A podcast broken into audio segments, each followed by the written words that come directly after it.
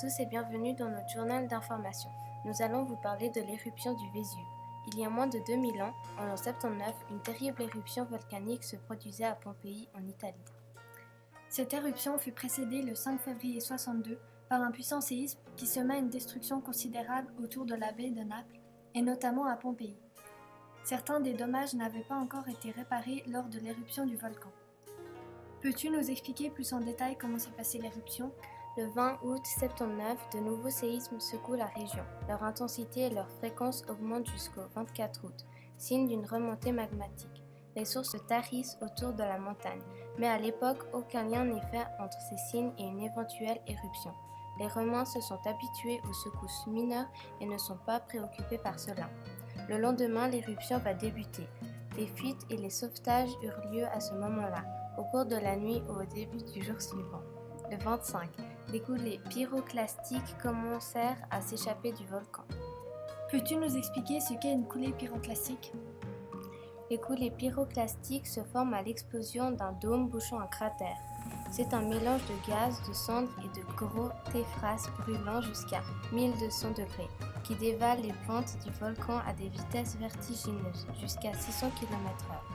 Elles détruisent tout sur leur passage, faune, flore, installations humaines. Elles tuent les hommes par brûlure ou par asphyxie à cause des gaz toxiques qu'elles contiennent.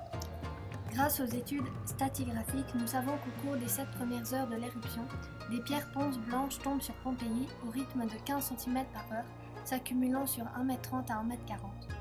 Vers 8 heures du soir, la composition du magma se modifie et une pluie de pierres ponces plus foncées, dite grise, s'abat sur Pompéi. L'épaisseur totale des pierres ponces atteint quelques 2,80 m à Pompéi.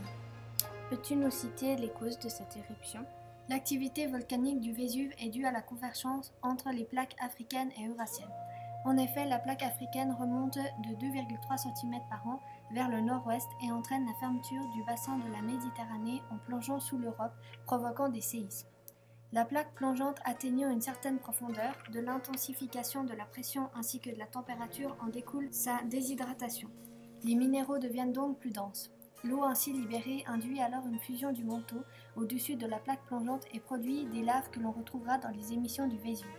Les laves des émissions du Vésuve sont donc dues à la fusion du manteau induite par l'eau libérée en profondeur. Et quelles en sont les conséquences? 600 moutons ont été tués à cause de l'air avarié. Beaucoup de maisons ont été détruites. L'éruption a rayé de la carte plusieurs villages et a tué, selon les estimations, environ 30 000 personnes, recouvrant tout d'une épaisse couche de cendres de plusieurs dizaines de centimètres. Pour éviter une nouvelle éruption, le volcan est suivi de près par l'Osservatorio Vesuviano à Naples, avec un radar à synthèse d'ouverture par satellite pour mesurer les mouvements du sol, ainsi qu'une surveillance géophysique locale et des analyses chimiques des gaz émis par les fuméroles. Tout ceci vise à surveiller le magma progressant sous le volcan. Néanmoins, cette éruption a permis de conserver à travers les âges toute une ville et ses habitants à l'abri enfouis sous des mètres de sang. Merci à tous et à la prochaine.